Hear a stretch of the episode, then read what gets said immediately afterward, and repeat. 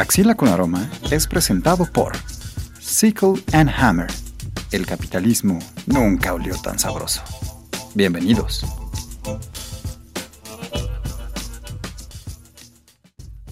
Grabando, dice grabando. Buenas noches, días, mañanas, tardes. Bienvenidos a su primera emisión de Axila con Aroma. Me agrada muchísimo que mi colega, que, con quien pretendo trabajar, se está muriendo de la risa. O bueno, le está dando un ataque o no sé qué se llama. Eh, en esta primera emisión vamos a platicar de qué se trata este business.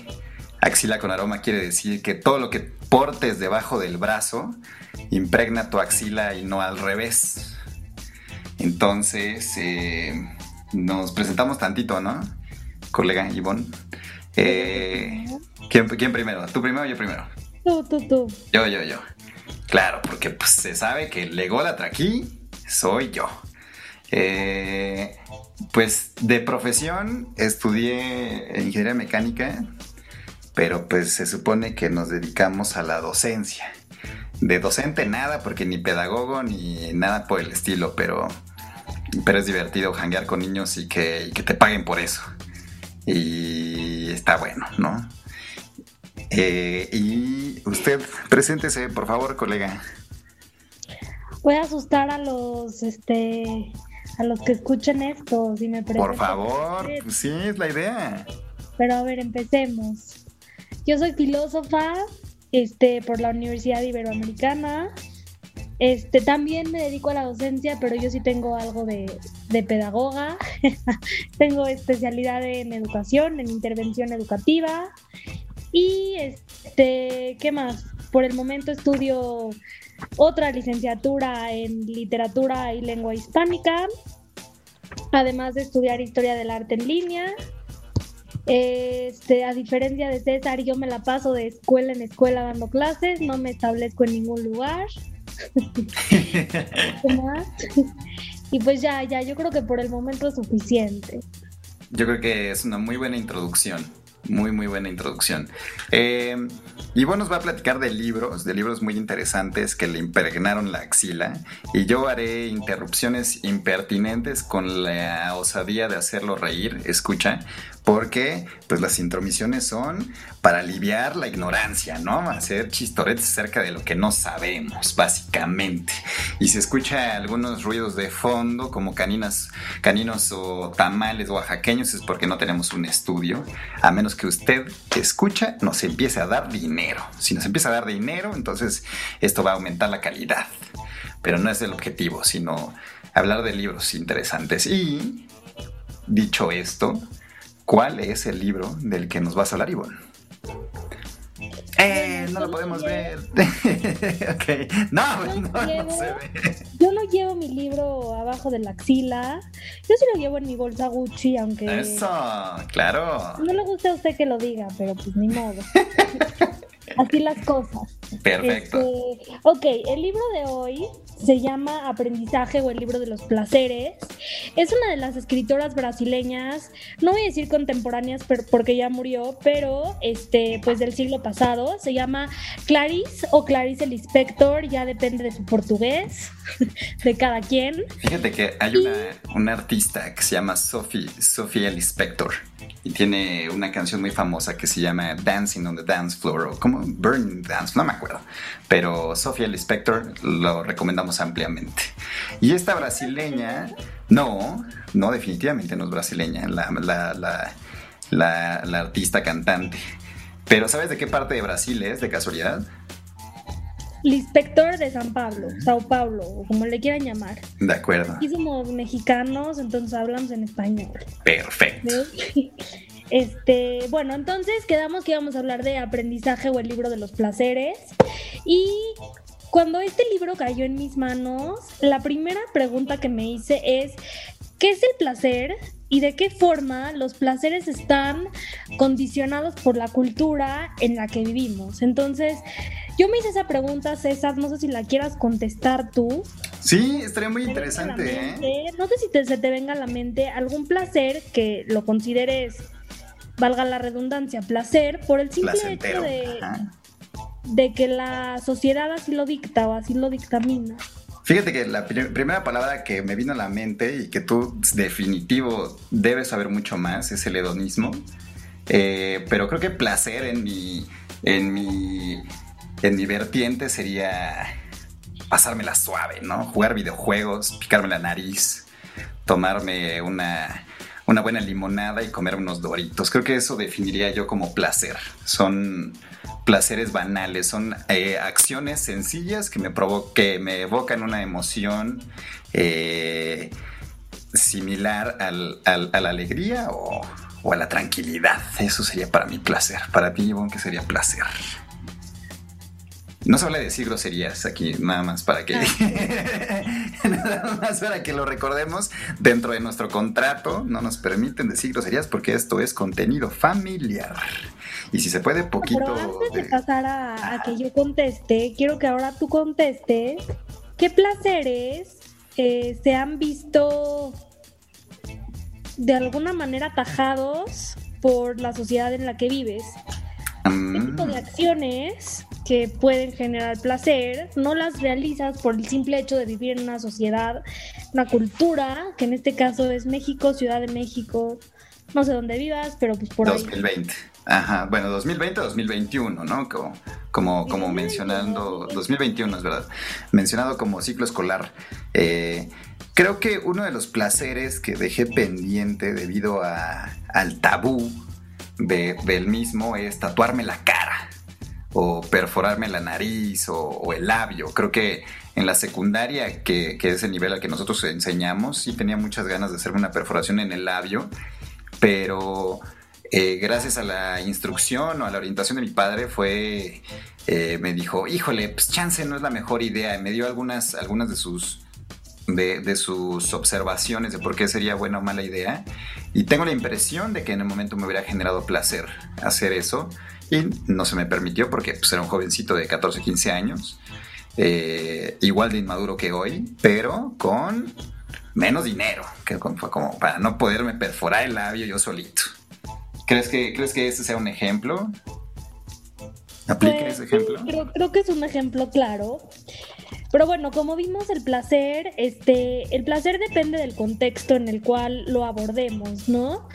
Pero desde mi punto de vista, desde mi perspectiva y retomando muchísimo a Aristóteles, yo creo que el placer tiene que ver con un concepto griego que se llama la eudaimonía.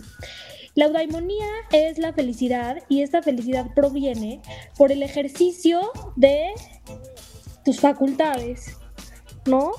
O sea, si haces algo que no es placentero, pero usando tus facultades, ya no es placer, ¿cierto? ¿Me repites la pregunta? Es decir, el principio de Aristóteles que mencionas tiene que evocar felicidad, si no, no vale, ¿cierto?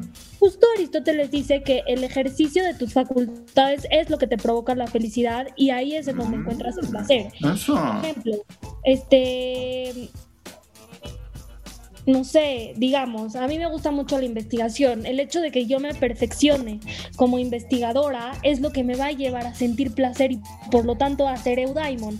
Que la eudaimonía va mucho más allá de, la simple felicidad, ¿no? Este es un concepto griego y los conceptos griegos, no sé si sepas, pero van mucho más allá de, de poder traducirlos a una a una lengua y adjudicarles a un término en sí, ¿no? O sea, son, son conceptos, no son, no son, este, no son traducciones, no son palabras. Ok. Y entonces, bueno, para mí eso es el placer, ¿no? El ejercicio de nuestras facultades, el ejercicio de nuestros, de nuestros gustos y llegar a la, a la eudaimonía o a la felicidad, ¿no? Y por ejemplo, ¿leer te produce placer? Depende. Ok. ¿Qué te parece si nos enfocamos en el libro del día? ¿Leer ese libro te generó placer? Sin duda alguna. Este libro, además de generarme placer, me vino a cuestionar sobre cómo me relaciono con el placer, a través de qué encuentro el placer. Y mm. ahora sí voy a ir a un poquito a lo que habla el libro, ¿no? No valen spoilers, este, nada más. No, no valen spoilers. Bueno, nuestro libro este, tiene dos personajes, no se necesitan más. Lori y Ulises. por eso también me gusta este libro, porque Ulises, espero que nuestros oyentes tengan un poquito de, de, de, mitología griega. De lo que es la literatura.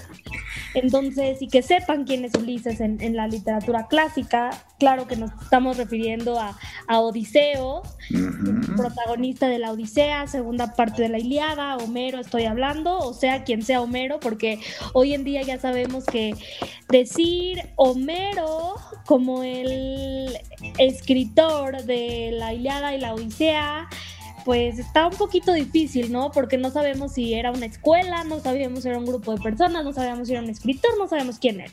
Un colectivo, como le dirían mis amigos zapatistas. Es probable, es probable que sea un colectivo. Pero bueno, entonces nuestros dos personajes van a sufrir de ciertas transformaciones en cuanto a lo que es el placer, ¿no? Y el libro se llama Aprendizaje o el libro de los placeres. Y yo creo que nuestra protagonista, Lori, este, a través de la reflexión que hace sobre ella misma y sobre cómo se relaciona con el poder, logra encontrar un camino para acercarse al placer a través del amor y no a través del dolor. Este, no quiero desarrollar más porque siento que si desarrollo más voy a echarles a perder el libro, pero lo importante de este libro es que en un principio Lori se relaciona con el placer siempre a través del dolor, siempre a través del sufrimiento. Este. ¿Alguna vez has tenido esa sensación de, de, ay, qué sabroso es llorar? Cuando ves una película triste y lloras y dices, ya, ya salió esta cosa. Sin duda, pero lo interesante aquí es que el personaje masculino va a acompañar a nuestra protagonista. Estos ambos son maestros, ambos son docentes, chistosamente. Este. Y lo interesante aquí y es lo que más me gusta, es la figura masculina, ¿no? Tenemos una figura femenina que se está descubriendo, ¿no? Estos maestros están saliendo entre ellos, este, a veces se hablan, a veces no se hablan, se hablan de forma esporádica, tienen conversaciones muy profundas, incluso hay ocasiones en las que hablan de cosas uno habla sobre una cosa y el otro le contesta sobre otra cosa, o sea, no es una, conversación, parecería que el mensaje no, no, no es claro, ¿no? O sea, hablando en términos de, comunicólogos, nuestro amigo César me va a entender muy bien si lo escucha. No, se lo vamos a hacer llegar, claro que sí. Pero...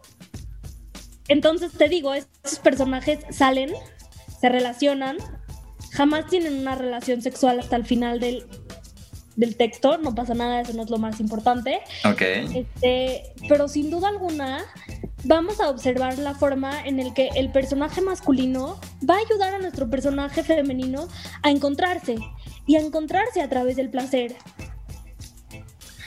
Fíjate que eh, ahorita que mencionaste esto de la comunicación y que cuando uno le dice una cosa, el otro puede responder algo completamente distinto, me recuerda a una película llamada eh, Ghost Dog The Way of the Samurai, donde actúa Forrest Whitaker. Y sin, sin, tanto spoiler, altamente recomendada. Sin tanto spoiler, eh, este personaje de Forrest Whitaker se relaciona con un cuate haitiano que habla francés, él habla en inglés y cada quien habla de lo mismo, pero en idiomas distintos sin siquiera entenderse. Entonces, ¿qué crees que sea? ¿Cuál, cuál sería la característica de este libro que más te agrada? Aparte de la parte placentera. La parte del lenguaje, el uso del lenguaje, la sintaxis. O sea, el libro empieza con una coma. El libro no empieza con una con una frase normal. Con un érase una vez. Empieza con una coma y termina con dos puntos. Voy a leerles el final. Dice, pienso, interrumpió el hombre y su voz era lenta y sofocada porque estaba sufriendo de vida y de amor. Pienso lo siguiente y ahí se acaba el libro. Tómela.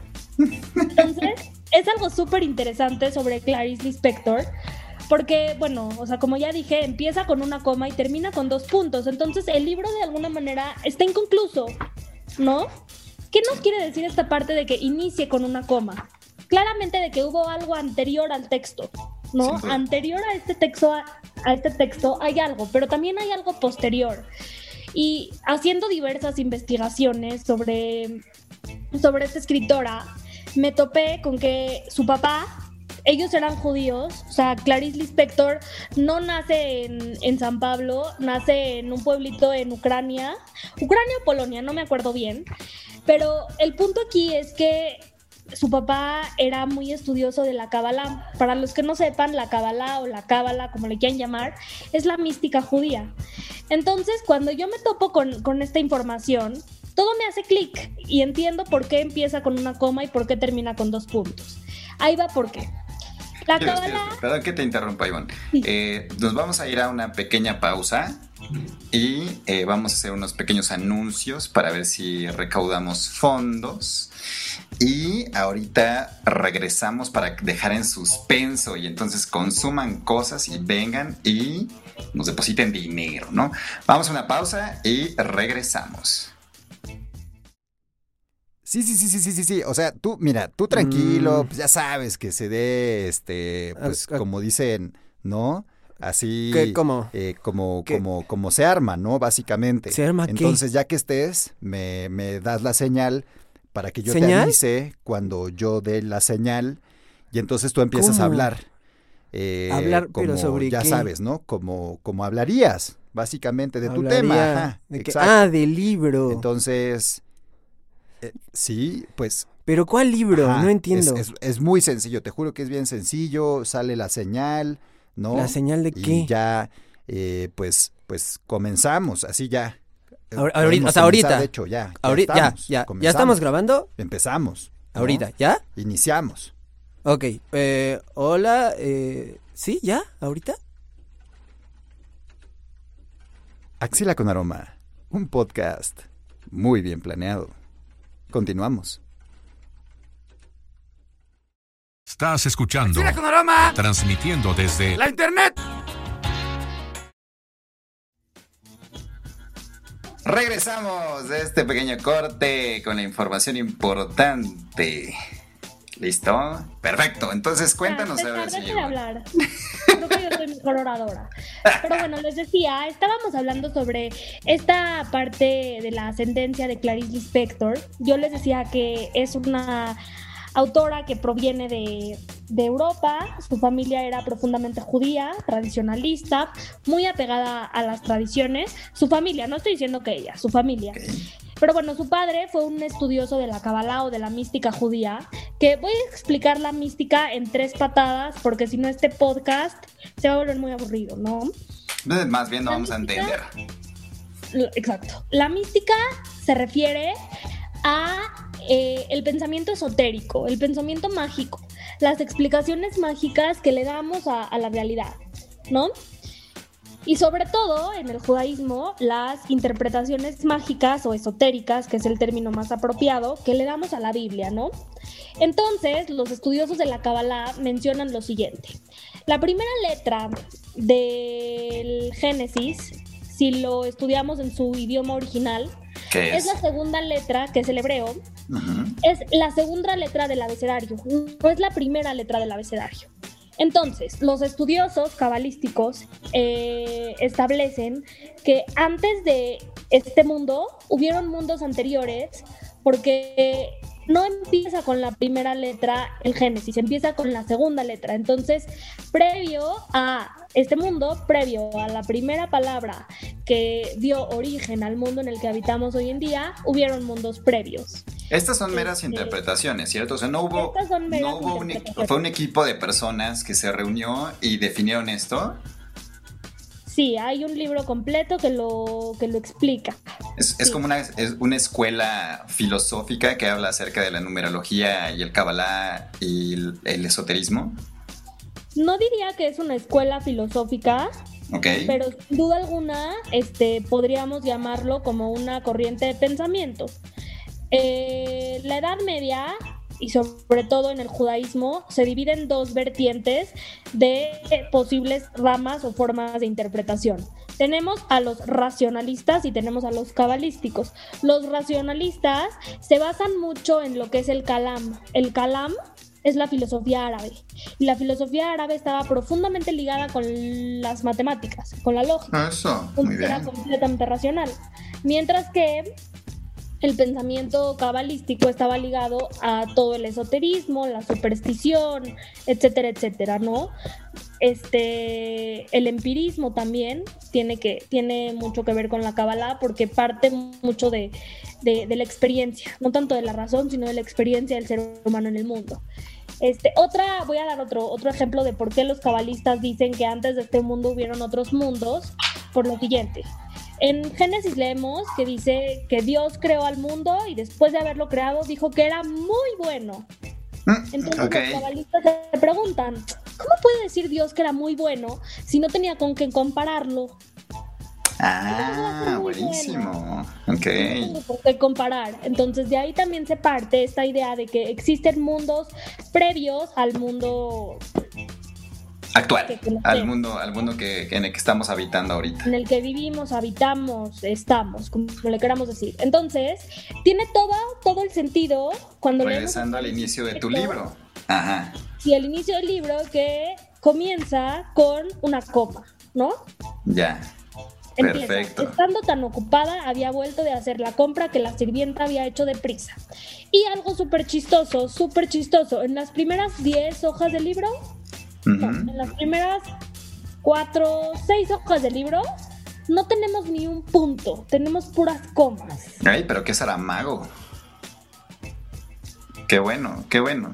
¿Y crees que esto, o sea, hiciste, hiciste una comparación, tengo entendido, entre, entre eh, el, la cabala o el cabala, eh, o la cabala, eh, y el inicio de este libro, ¿qué otro recurso crees, si es que este puede ser enunciado como un recurso, que, que, este libro comience con una coma, ¿crees que haya otra similitud, alguna otra interpretación que te haga ruido como para decir, sí, no nada más tiene este recurso cabalístico, tiene este otro?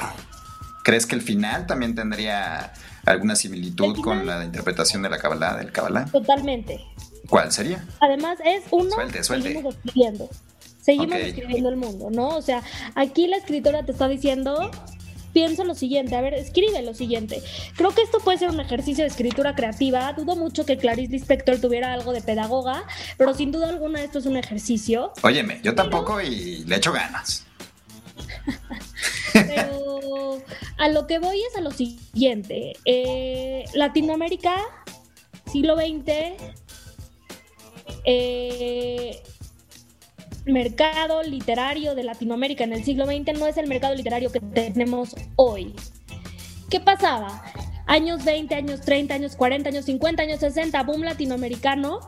Eh, Latinoamérica leía. Hoy ya no lee. Antes sí leía.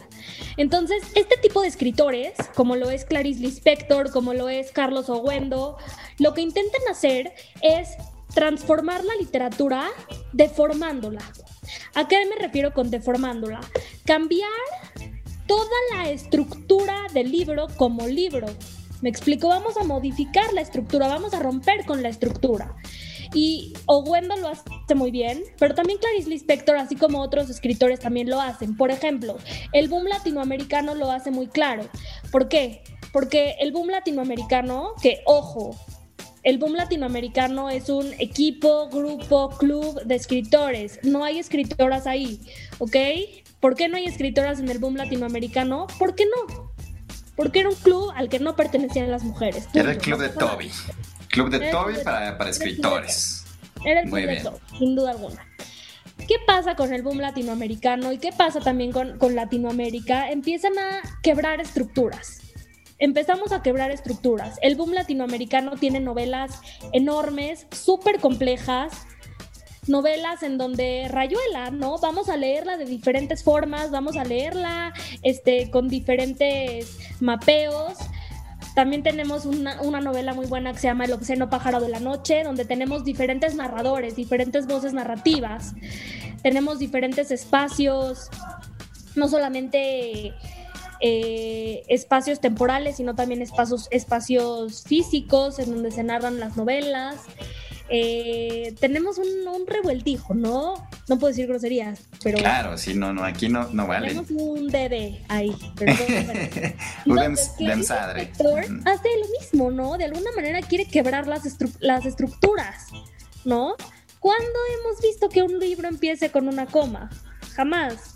¿Cuándo hemos visto que un libro termine, con, dos con dos puntos? Claro. Termine con dos puntos. Entonces creo que Clarice Lispector es un claro ejemplo de este quiebre que quiere tener Latinoamérica con la estructura.